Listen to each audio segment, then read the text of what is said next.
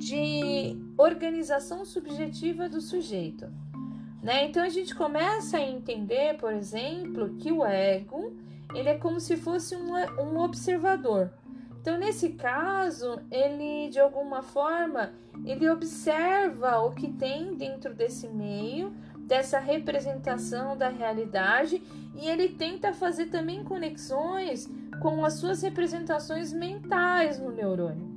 Então, você vivencia uma situação e dentro dessa situação, a resposta que você vai dar ao mundo e a resposta que o seu corpo vai ter, ele vai estar diante do processamento da informação e o processamento das suas memórias. Né? Então, de alguma forma, né, a relação entre as potências vizinhas lá, né, que é o id e o superego, eles vão modelar como você pode desempenhar um determinado é, papel e como vai fazer esse movimento que a gente chama de moções pulsionais, como vai ter esse movimento é, na representação do pensamento. E esse pensamento, Freud vai colocar que há uma condição de um determinismo psíquico, que nada na, no processamento mental é por acaso. Ele sempre vai ter uma conexão, e isso ele vai se dar desde a biologia. Tem as conexões do neurônio, tem as conexões do neurais, que elas estão relacionadas com a memória, com aquilo que você aprendeu. Então, esse movimento pulsional, ele vai ser aí de alguma forma um movimento da sua percepção né, diante da sua introdução do seu eu, a partir do que você já tinha no seu inconsciente e a partir do que você aprendeu da representação da cultura que é o papel do superego, que vai te dizer se você vai ter uma gratificação ou se você não vai ter uma gratificação, que é o princípio, né, do prazer, que você tem uma energia fendável então, todos nós, de alguma forma, a gente está diante de um movimento onde nós, a partir do nascimento, nós somos seres faltantes. Tivemos a primeira castração concreta de um corpo, castração umbilical. E diante dessa falta, é, o sujeito ele precisa ser aconchegado diante dessa falta. Né? Então ali ele vai chorar, ele vai solicitar aconchego, ele vai solicitar é, conforto. Tanto é que muitas vezes o bebê, muito pequeno, ele começa a chorar porque ele só quer ser acolhido. Você coloca ele no colo, ele se acalma, porque ele se sente confortável diante da angústia de ter que existir né, de se sentir de alguma forma ali solitário, de fazer esse corpo funcionar, né, e diante dessa resposta ele começa a trazer um ato que é um ato concreto, que é uma comunicação, que é o choro. O choro, né, a forma de expressão, a ausência de choro também é uma comunicação, principalmente é, para um, segundo Winnicott, uma mãe suficientemente boa, quando uma criança está muito quieta, ela se preocupa, será que está acontecendo alguma coisa? Por que, que essa criança está assim, né? Que normalmente ela é mais agitada, que normalmente ela está trazendo um outro tipo de comunicação. Então a gente começa a pensar que o sujeito, né, ou a criança, ele começa a reagir aos eventos aí que vão se dando na vida e às vezes os eventos traumáticos de formação do inconsciente. E assim esse sujeito ele começa a armazenar essas representações traumáticas e surge aí de alguma forma um substituto nesse processamento mental que a gente chama de mecanismos de defesa. Esse substituto dessa representação traumática, ele vai assumir é, um papel original, uma condição de um sujeito é, lidar com um construto ou com uma representação dolorosa. esse substituto que a gente chama de mecanismo de defesa, ele traz aí é, uma resposta, né, desde o nascimento da vida e na nossa vida cotidiana. Ele vai agindo dentro desse movimento pulsional com os mecanismos vizinhos, o superego que vai dizendo, olha, você não pode é, agir dessa forma, né? Então, diante da, dessa, dessa condição de que esse mecanismo de defesa ele vai dizer para você, você não pode é, pensar dessa forma ou agir dessa forma. Ele vai tentar encontrar um destino para esse desejo que gostaria de ser plenamente prazer, mas a cultura vai dizendo que você não pode se colocar desse jeito. Né? Eu vou trazer um, exemplo uh, de um mecanismo de defesa que a gente usa como racionalização, que é uma representação que vai se crivando na cultura, onde desde pequeno uma criança do gênero masculino ela vai aprendendo que meninos não choram que meninos têm que suportar tudo. A gente vai percebendo, por exemplo, que em alguns adultos, homens, diante da dor, diante da, da dificuldade, diante do sofrimento que ele tem, ele procura utilizar e internalizar aquela representação da cultura, dizendo que homens não choram então ele não consegue pôr para fora, eliminar ou é, vivenciar um estado de sofrimento, mesmo diante de um luto concreto, de um óbito de uma pessoa amada, por conta de uma representação da cultura. Então existe um recalque, né, de um superego, existe uma situação de sofrimento em resposta àquela situação que proporcionou um trauma é, ele de alguma forma se apega a uma representação que é um recalque, né? E ele vai introduzir ali aquela representação da cultura. E ele vai reprimir aquele sentimento e não vai conseguir falar e narrar sobre a sua dor com choro. Então a gente começa a perceber, por exemplo, que esse movimento pulsional ele vai introduzindo para o ego é, que às vezes na realidade ele pode não ganhar. Alguém tirou o slide aqui da, uh, da apresentação. Ele pode não ganhar subjetivamente é, dentro daquele contexto. E diante dessas representações, esse sujeito vai tentar agir ou se colocar no mundo em resposta a uma situação traumática.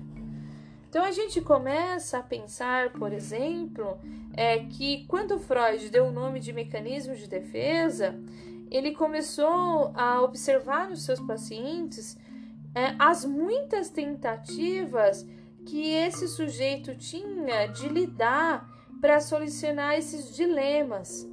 Né? Então ele pontuava é, essa, esse funcionamento da mente como uma defesa, certo?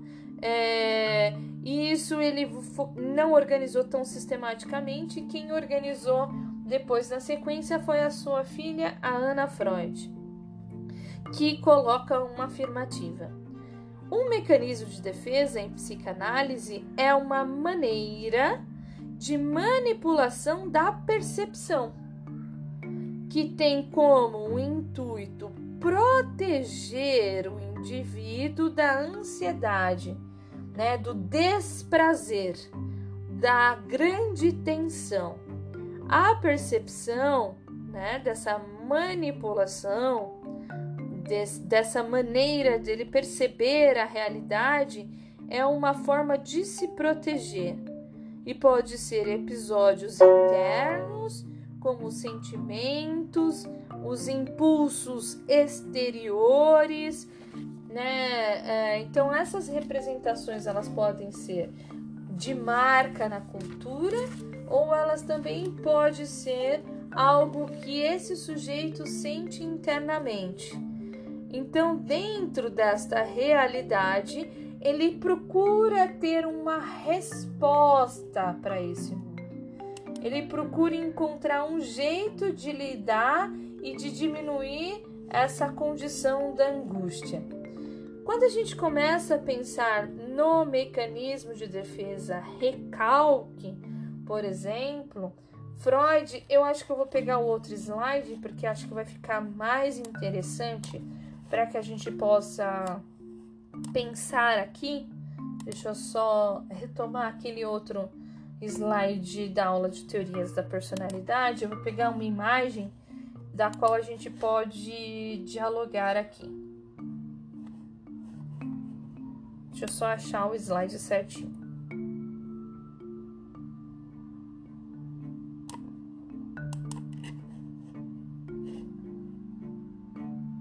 Essa imagem ela está no, no livro que vocês vão ler, O Prazer de Ler Freud. Né? A gente começa a pensar então que existe dentro da vida de um sujeito um corpo, e esse corpo vai tendo as suas representações internas, e depois a gente vai percebendo é, que esse corpo também recebe as representações externas. As representações externas, que são os processamentos da mente, a gente vai caracterizar aqui como o que está dentro do sujeito, no aspecto do inconsciente, dentro das representações subjetivas. Essas representações subjetivas, elas podem ter conexão com a consciência, mas elas também podem estar diante de, é, antes da representação da consciência que está diante do, do inconsciente. Tem uma pergunta aqui que um aluno traz que eu, é, eu vou procurar responder. Então, Rafael traz. Então, é, no caso, os mecanismos de defesa proporcionam um alívio parcial da atenção pelos conteúdos é, recalcados? Sim, exatamente. A função do mecanismo de defesa é proporcionar um alívio das tensões que elas estão proporcionadas pela excitação do desconforto. Então eu tenho uma situação de frustração, isso me causa uma ansiedade, me causa uma atenção, então eu elevo a minha atenção porque eu quero responder, eu quero ter uma saída para aquela situação desconfortável. E a primeira resposta que o corpo vai dar para uma situação de desconforto diante da frustração que a vida está me colocando é eu primeiro fazer acesso aos meus processos mentais. Depois eu vou tentar fazer uma conexão com o que está fora, com a representação da cultura.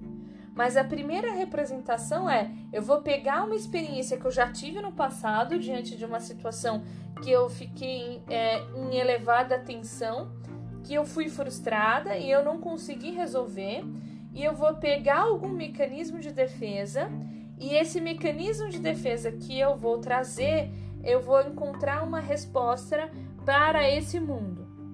Então a gente tem aqui a grande primeira barreira, né, que a gente coloca que é o que o recalque, o recalcamento. Ela é, e aqui dentro dessa representação que o Násio faz brilhantemente, é como se fosse uma barreira mesmo, né? Então dentro dessa barreira eu estou numa situação desconfortável, já abro para você, tá, Luciano?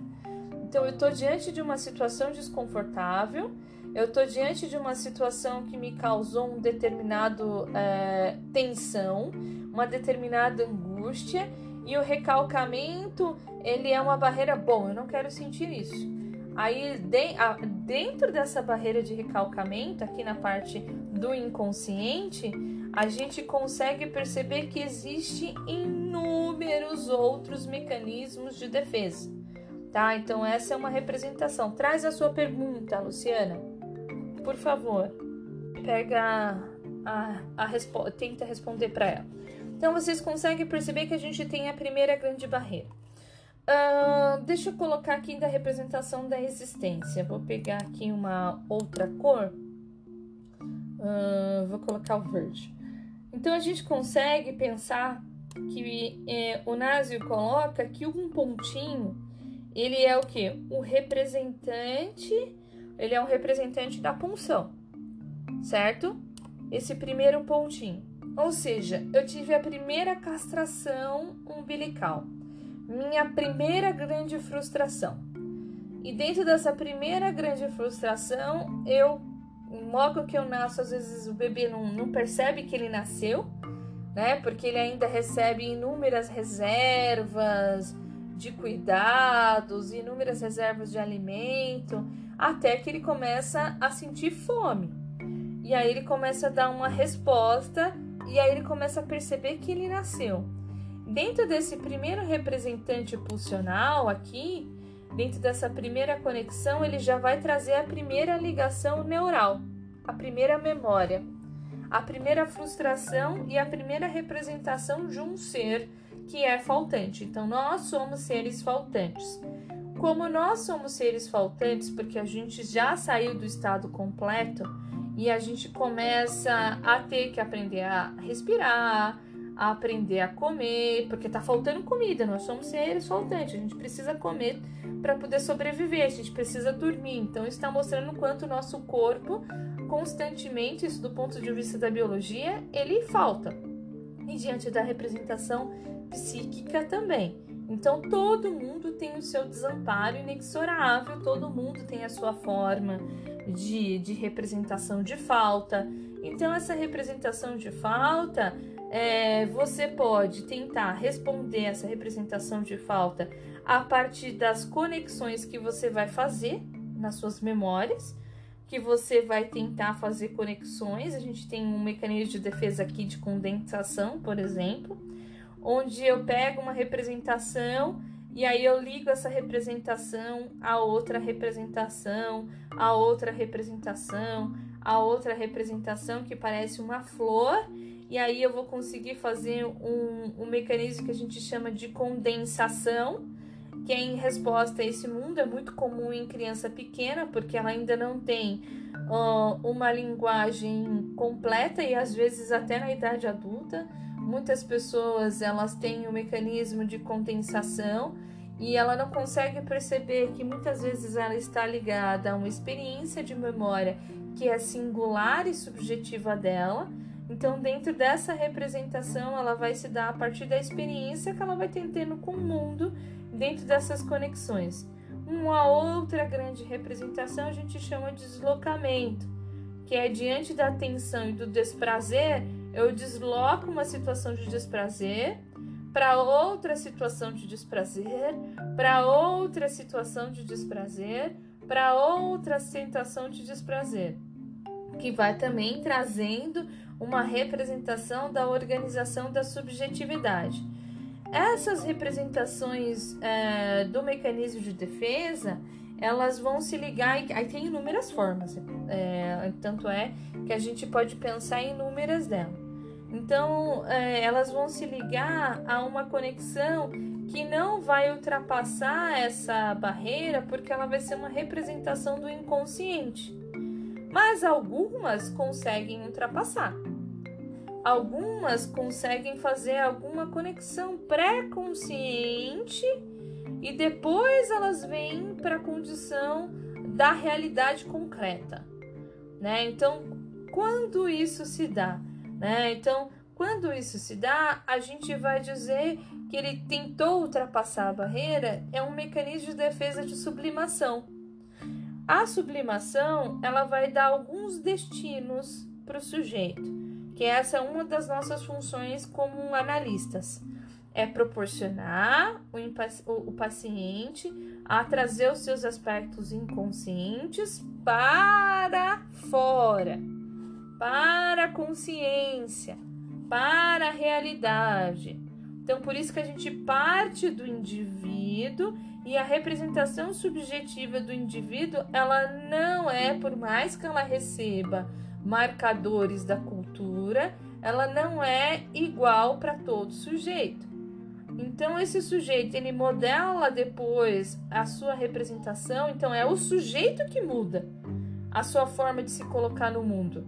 Né? Não é o analista que ajuda a modelação desse sujeito no mundo. Aqui não, é o sujeito que se percebe e ele escolhe mudar. e ele escolhe pela saúde. Ele escolhe lidar com as suas representações. Por quê? Porque quando ele ultrapassa a barreira do recalque, ele tem alguns caminhos.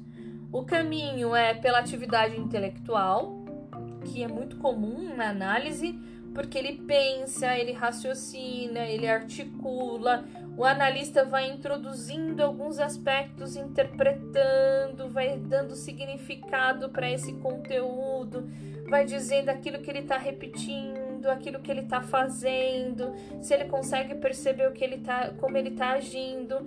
E essa atividade intelectual dele, que pode se dar por uma leitura, pelo processo de autoanálise, pelo processo analítico concreto, ele vai proporcionar um prazer moderado. Por quê? Porque ninguém tem tudo o que quer, do jeito que quer, na hora que quer.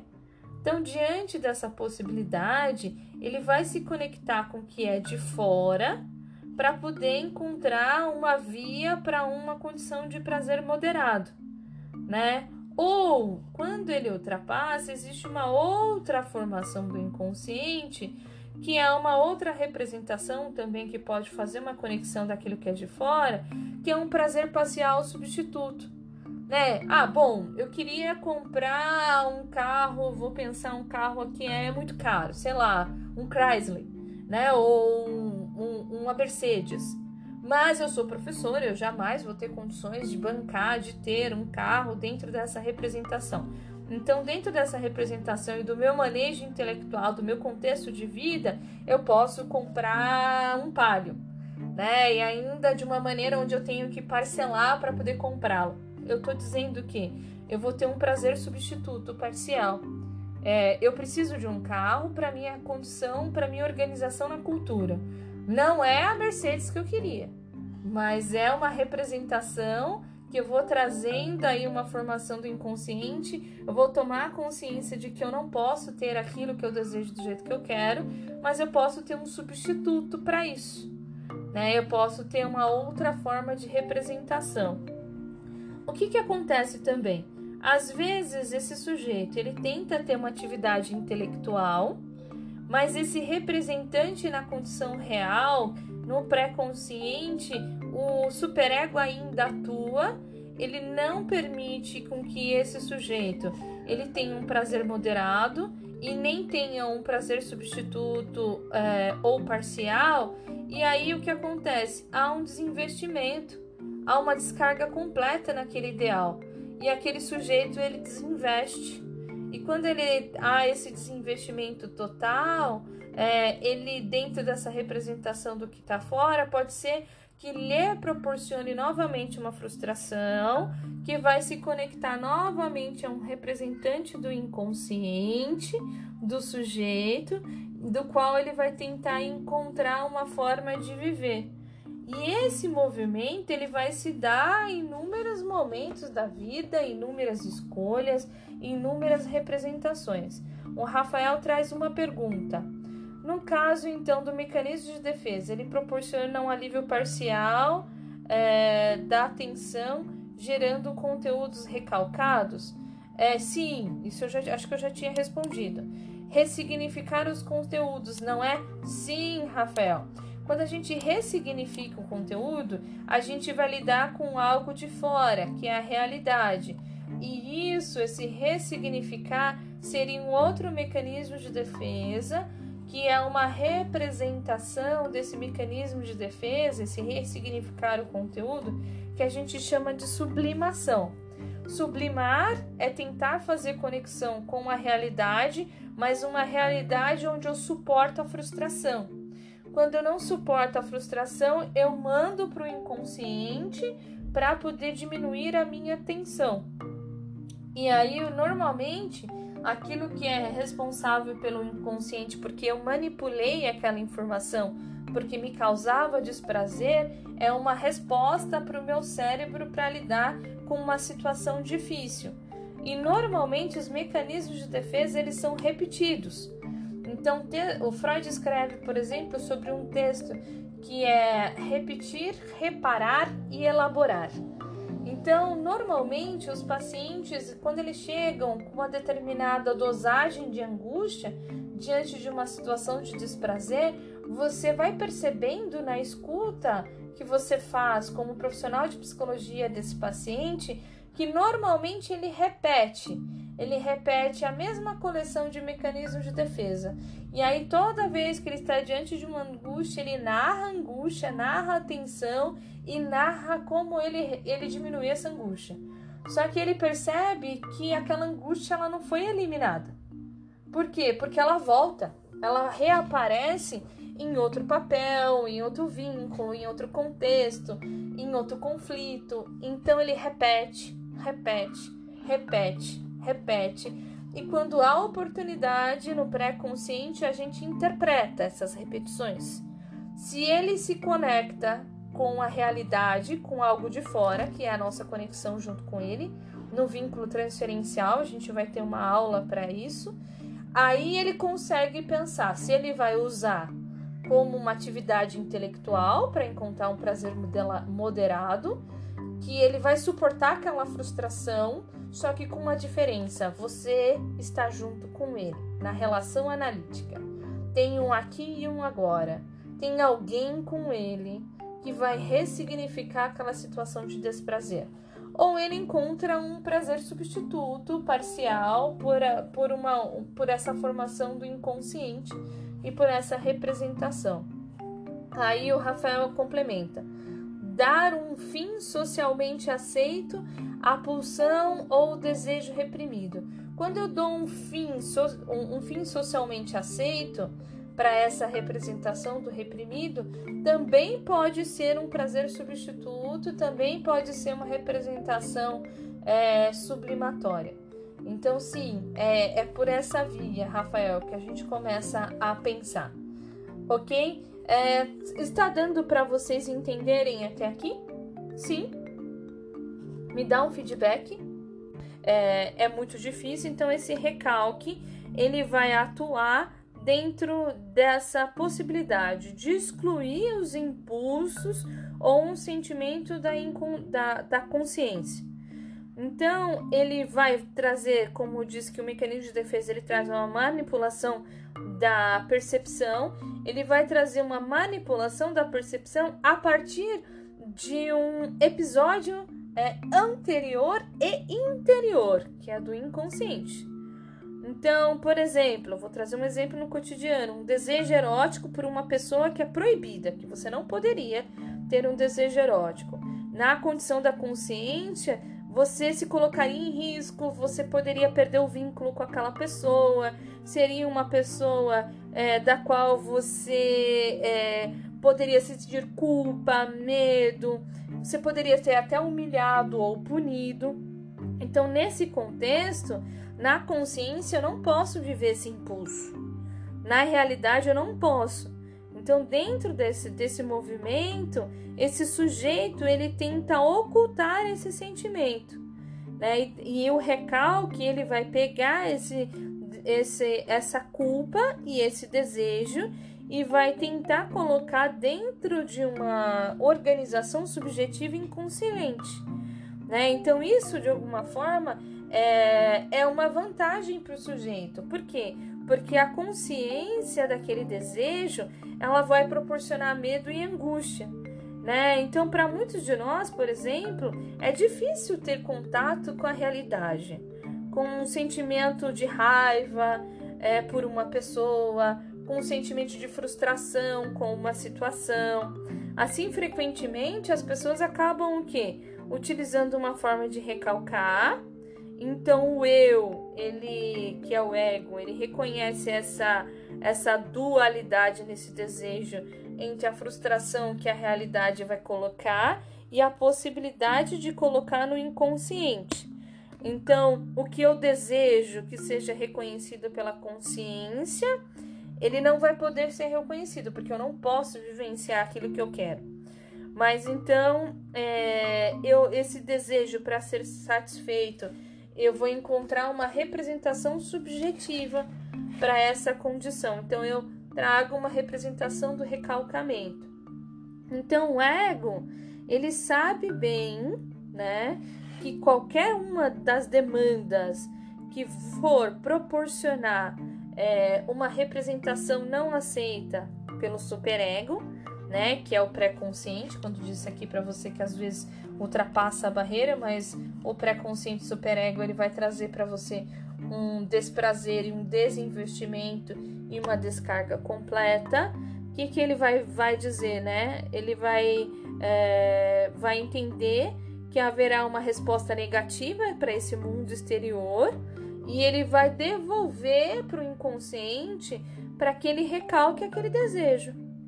Ou seja, aquele desejo que não é permitido pela cultura, pela moralidade, pela condição uh, social, ele vai se manter aprisionado lá no inconsciente, né, para proteger o sujeito de uma determinada ansiedade, né, de um determinado sentimento de desamparo, sentimento de perigo, sentimento de culpa. Então a percepção de um desejo ela passa a ser bloqueada, por isso que tem essa, essa condição como se fosse uma barreira.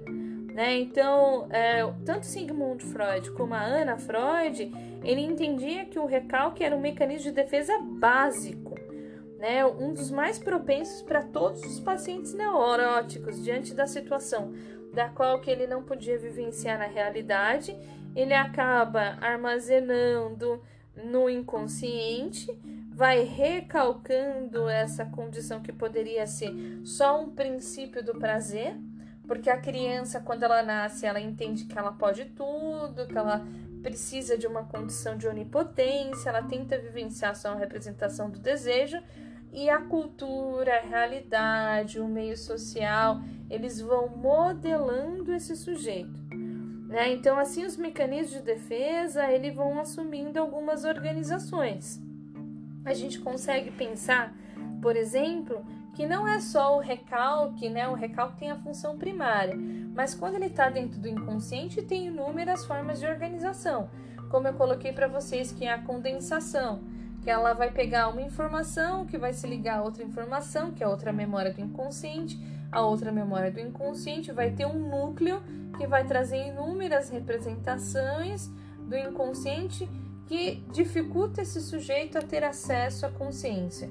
O deslocamento eu pego uma representação de memória de tensão, eu vou colocar para outra representação de memória de tensão, para outra de tensão, né? E aí vai trazendo uma resposta de um comportamento de uma organização subjetiva, por exemplo, é, dentro de uma determinada neurose, de uma neurose fóbica, né?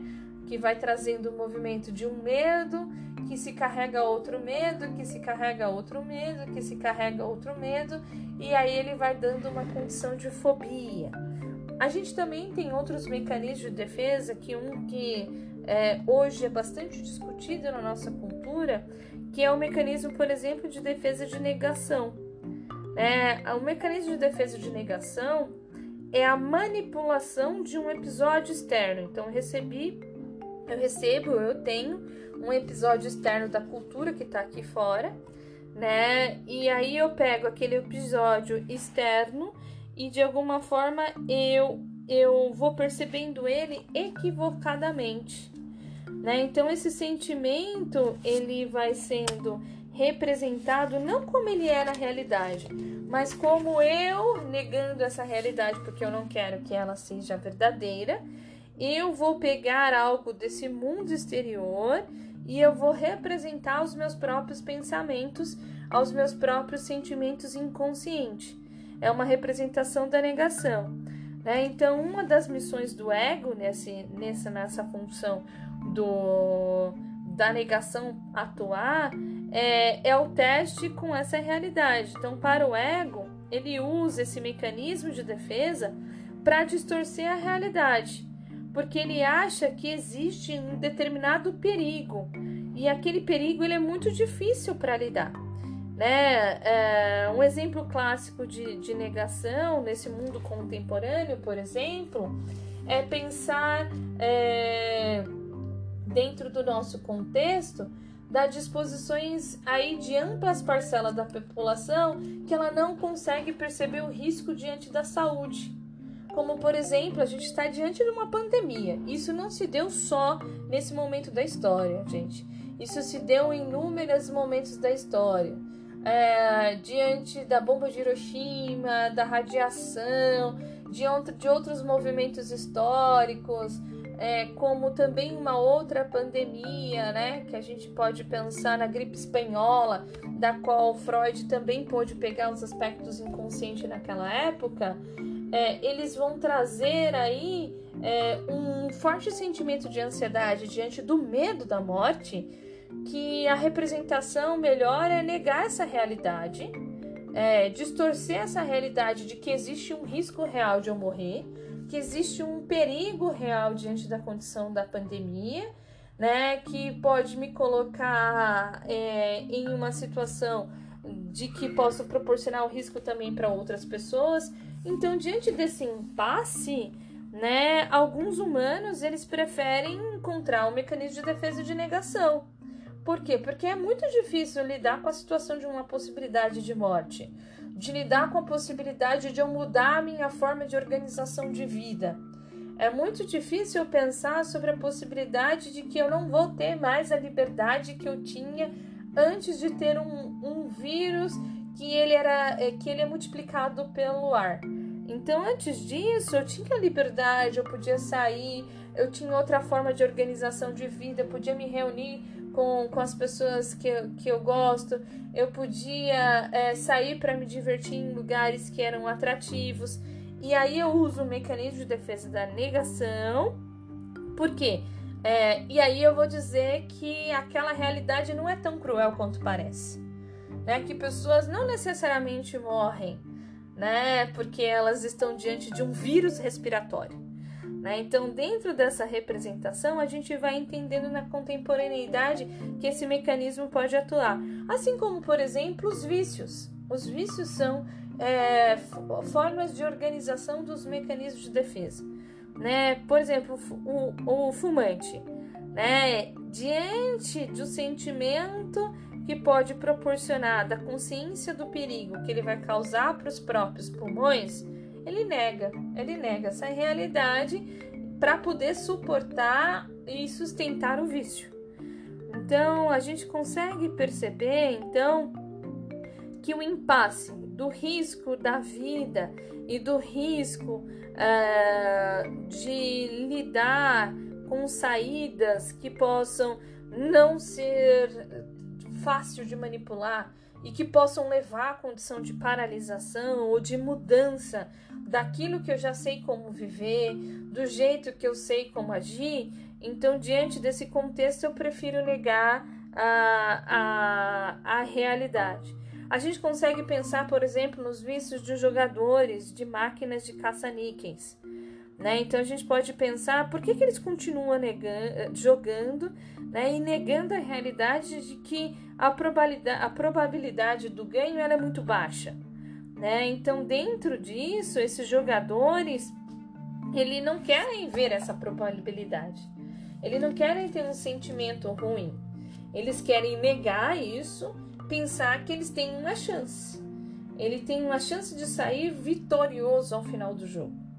Então, a maioria de nós, em inúmeras situações, inúmero contexto, às vezes vai se apropriar de uma negação né? É, claro, algumas vão pegar isso como algo estruturante da personalidade, que é algo comum. Eu nego o contexto da realidade, eu não me não assumo a responsabilidade daquilo que eu penso, é, eu jogo essa responsabilidade aí com a outra mecanismo de defesa que é o de projeção para o outro. Foi o outro que disse, foi o outro que quis, não fui eu que falei. Então, é, eu exonero de toda a responsabilidade para não assumir um lugar de desconforto, para não viver aquela situação. Né? Então, a gente consegue perceber que essas pessoas às vezes empregam o, o sentimento, a representação do mecanismo de defesa de, de negação é, como uma tentativa de tentar enxergar um, uma acolhida de ser correspondida, por exemplo. A gente consegue pensar muitas vezes que algumas pessoas em alguns relacionamentos amorosos elas não conseguem enxergar que elas não estão sendo correspondidas, que elas não estão sendo amadas, que ela, que ela não é agradável, ela não consegue enxergar isso, então elas negam aquele, aquele contexto e ainda acreditam que podem ser correspondidas. Então aí a gente teria inúmeros exemplos para falar sobre negação, que faz parte de um mecanismo de defesa que não ultrapassou a barreira do recalque, ele ainda está aqui diante do inconsciente. E quando a gente pensa da negação da realidade, normalmente ela é carregada com outro mecanismo que a gente chama de projeção, né? que ele é um mecanismo de defesa no qual a gente tenta manipular a percepção interna e a percepção externa. Né? Então eu chamo algo que é meu e não é meu, eu jogo para o outro, é o outro, a culpa é do outro. A projeção ela refere-se a uma forma de projeção contra a ansiedade, né, que o recalque te obrigou a lidar. Então, diante daquela barreira que o recalque te trouxe, né, é, e eu percebo, é, por exemplo, que eu sinto raiva de um determinado sujeito. Então eu começo a dizer: aquele sujeito tem raiva de mim. Não, é o sujeito, é ele é, que está de alguma forma trazendo aquilo que eu não desejo. Então, sou eu que sinto raiva, sou eu que sinto angústia, sou eu que, que gostaria que fosse de uma determinada forma. Então, eu projeto no outro inconscientemente né, os meus preconceitos. A gente consegue perceber, por exemplo, as projeções, elas são é, algumas formas de organização da subjetividade humana. Os preconceitos, a homofobia, a misoginia, o próprio racismo, né? Então, são representações, são falas de, de alguma representação subjetiva minha que eu devolvo para a cultura, que eu devolvo para o outro. Então, é o outro que é responsável, não sou eu que enxergo aquele outro diferente. Tem um autor, é, o Michael Kahn, que ele vai pontuar, por exemplo, é, que normalmente os, é, os soldados é, heterossexuais, de que ele se opõe, por exemplo, visivelmente que, que tenham soldados que sejam homossexuais. Segundo ele, segundo esse autor, esse, esses soldados que trazem aí uma representação cruel e severa sobre os modelos heteronormativos, ele talvez eles estão tentando recalcar o seu desejo homossexual para se proteger de um possível ataque de alguém que possa é, seduzi-lo sexualmente. Né? Isso é uma representação desse autor né, que ele vai falar um pouco sobre a representação subjetiva psicanalítica. Mas, de modo concreto, né, quando a gente vai pensar em projeção, é, é algo que o mundo exterior, de alguma forma, vai nos proporcionar um determinado sentimento e pensamento, só que eu não quero reconhecer que ele é meu, então ele digo que ele é do outro. Eu devolvo isso para o outro. É o outro que me quer mal, é o outro que, que não faz isso por mim. É, a gente consegue pegar um monte de mecanismos de defesa de projeção é, de alunos no final do semestre. Né? Alguns não, não se apropriam do conhecimento, não entregam algumas atividades e chega no final do semestre para fechamento de média.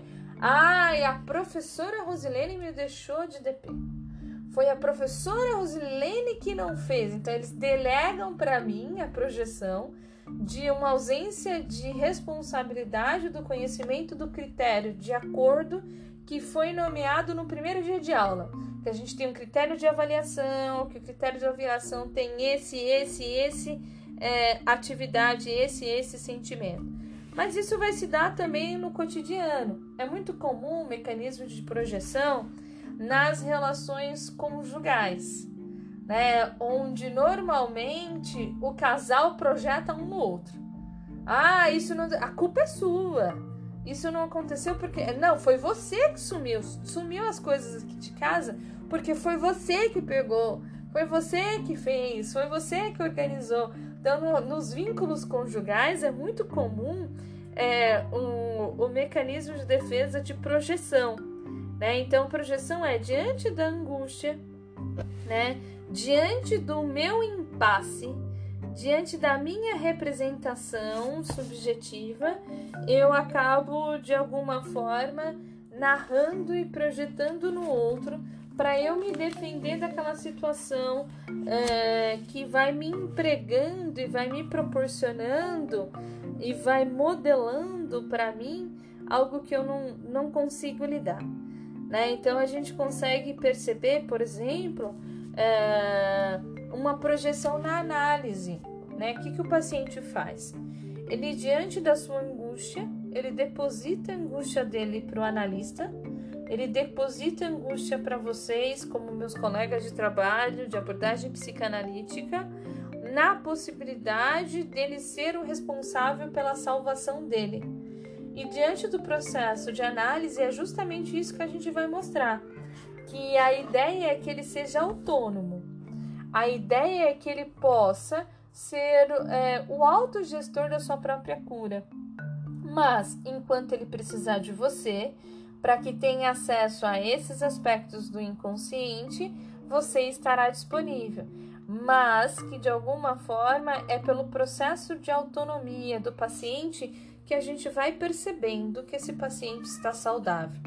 É, a gente vai percebendo que o paciente está bem quando ele depende menos de você. Quanto menos ele depender, né, mais é necessário que ele projete a possibilidade de cura para existir uma relação transferencial.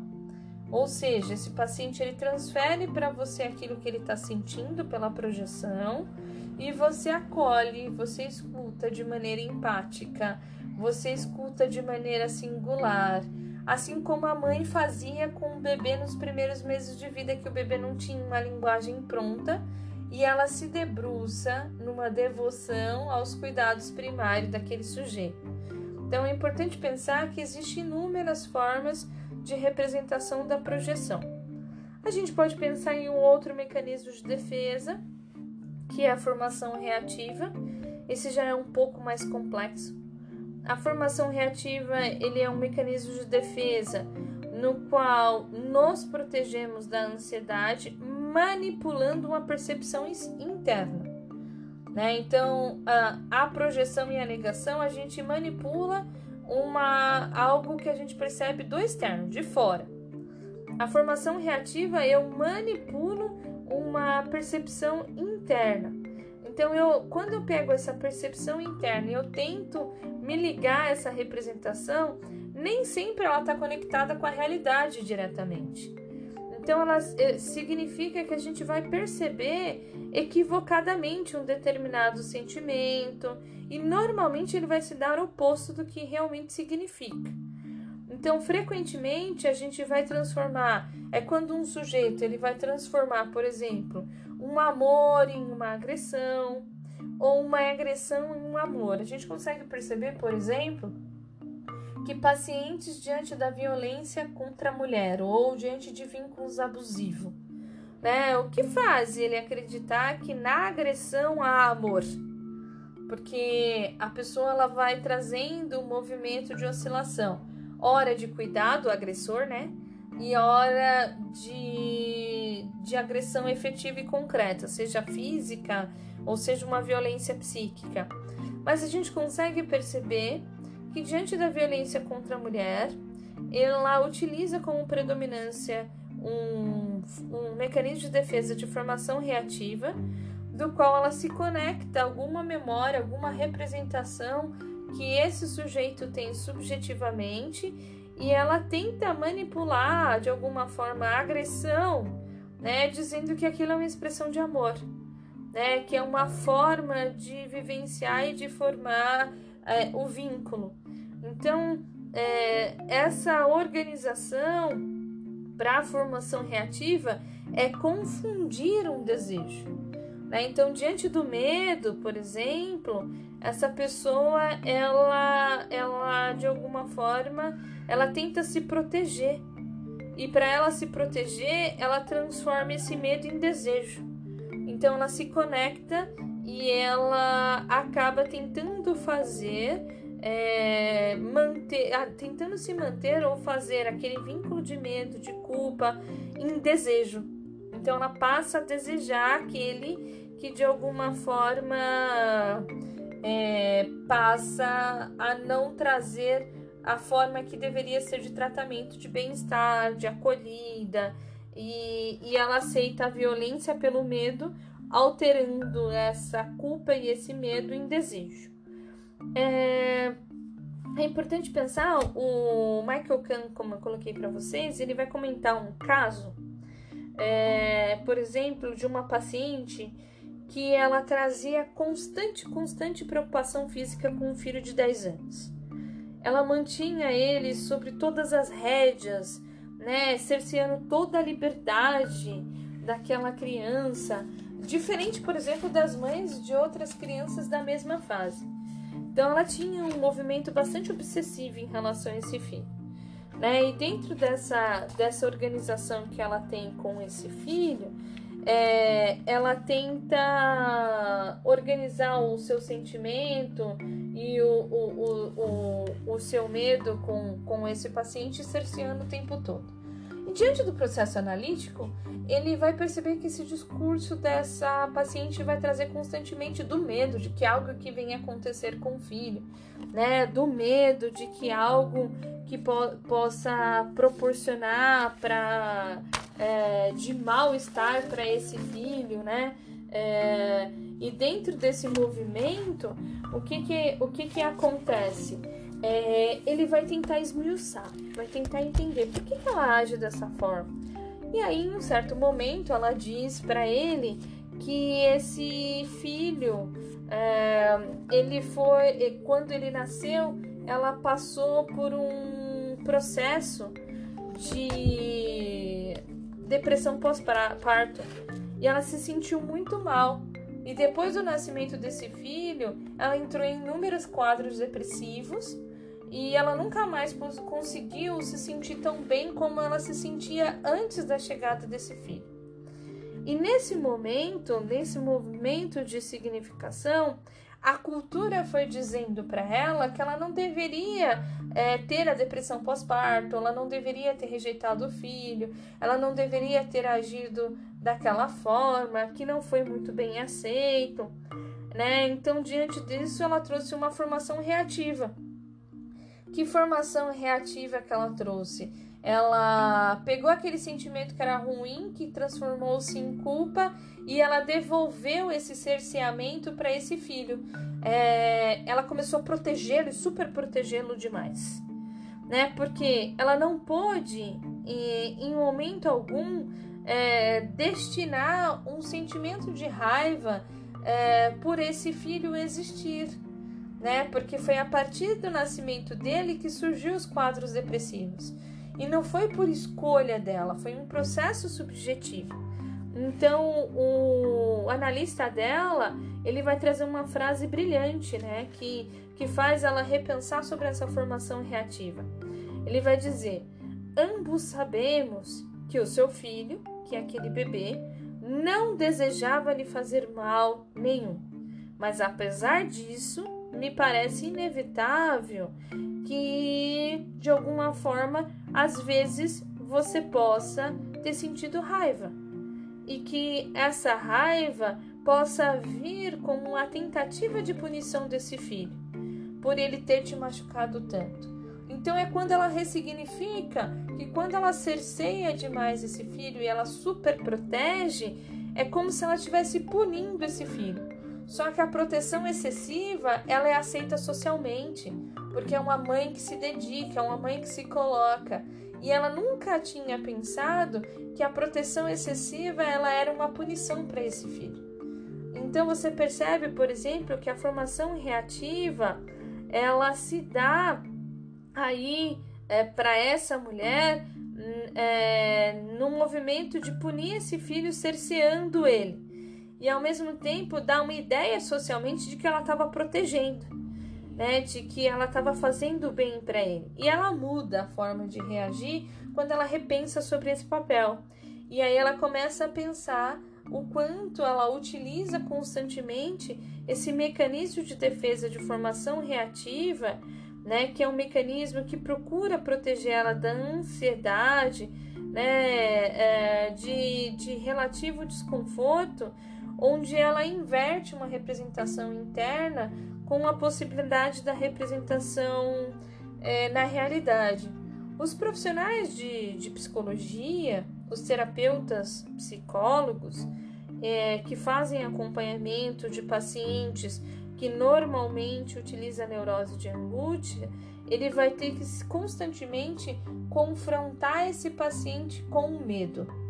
A diferença é que ele confronta esse paciente com medo, mas ele está presente para ajudar esse paciente a lidar com o medo que ele traz da sua organização subjetiva e inconsciente. Vocês conseguiram entender até aqui sobre os mecanismos uh, de defesa?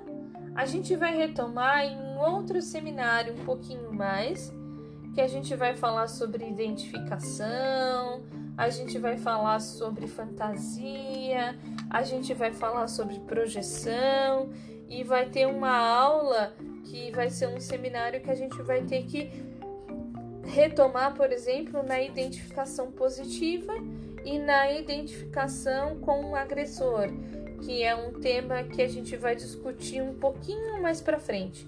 Mas deu para entender mais ou menos como funciona a organização dos mecanismos de defesa para o ego?